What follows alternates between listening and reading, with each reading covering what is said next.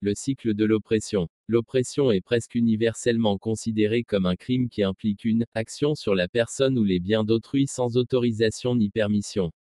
Certains le définissent simplement comme mettre quelque chose là où cela ne convient pas, qu'il s'agisse des mains, des parties génitales, de l'armée, de la richesse ou de toute autre chose.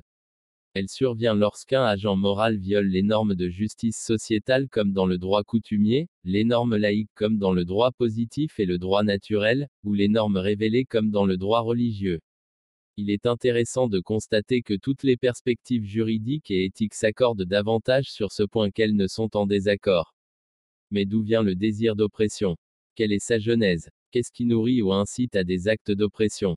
Le Coran déclare ce qui suit, si Allah attribuait ses dons avec largesse à tous ses serviteurs, il commettrait des abus sur la terre, mais, il fait descendre avec mesure ce qu'il veut. Il connaît parfaitement ses serviteurs et en est clairvoyant. 42. 27. Une vérité profonde sur la nature psychologique de ceux qui oppriment est discernable dans ce verset, l'oppression est largement motivée par le pouvoir et la richesse. Un proverbe arabe déclare, ceux qui possèdent, oppriment. Dans une autre sourate, le Coran déclare, Vraiment l'homme devient rebelle, dès qu'il estime qu'il peut se suffire à lui-même. 96. De 6 à 7. Le dicton perspicace de l'historien anglais Lord Acton, décédé en 1902, sonne toujours vrai.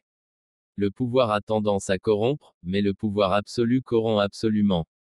À l'inverse, cependant, l'impuissance absolue semble avoir le même effet corrosif.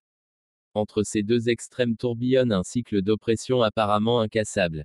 La haine et le ressentiment sont beaucoup plus puissants que le pouvoir et la richesse dans ce cercle vicieux, ce qui exacerbe les effets insidieux de l'oppression sur l'âme de l'oppresseur et de l'opprimé. L'oppresseur doit haïr ses victimes afin de rationaliser son comportement, et ainsi se libérer de la dissonance cognitive. En ayant la connaissance innée que ce qu'il fait est mal, il est confronté à deux options, utiliser le mécanisme de défense du déni ou cesser de faire ce qui est mal. Une troisième option est rarement offerte au tyran, celle d'un autre le retenant de sa tyrannie et le libérant avec compassion. Cependant, ce qui se produit le plus souvent, c'est que l'oppresseur dégrade et diffame ses victimes, autorisant ainsi ses actes répréhensibles dans son esprit. Malheureusement, les opprimés contribuent également à perpétuer le cycle de l'oppression.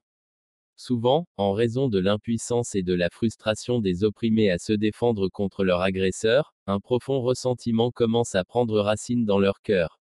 Ce ressentiment les empoisonne entièrement ou éclate dans une tentative agressive de purger le corps politique par la réparation des torts. Trop souvent, la purge se transforme en une saignée et le cycle amer continue. La haine, l'agression et la violence engendrent davantage la même chose.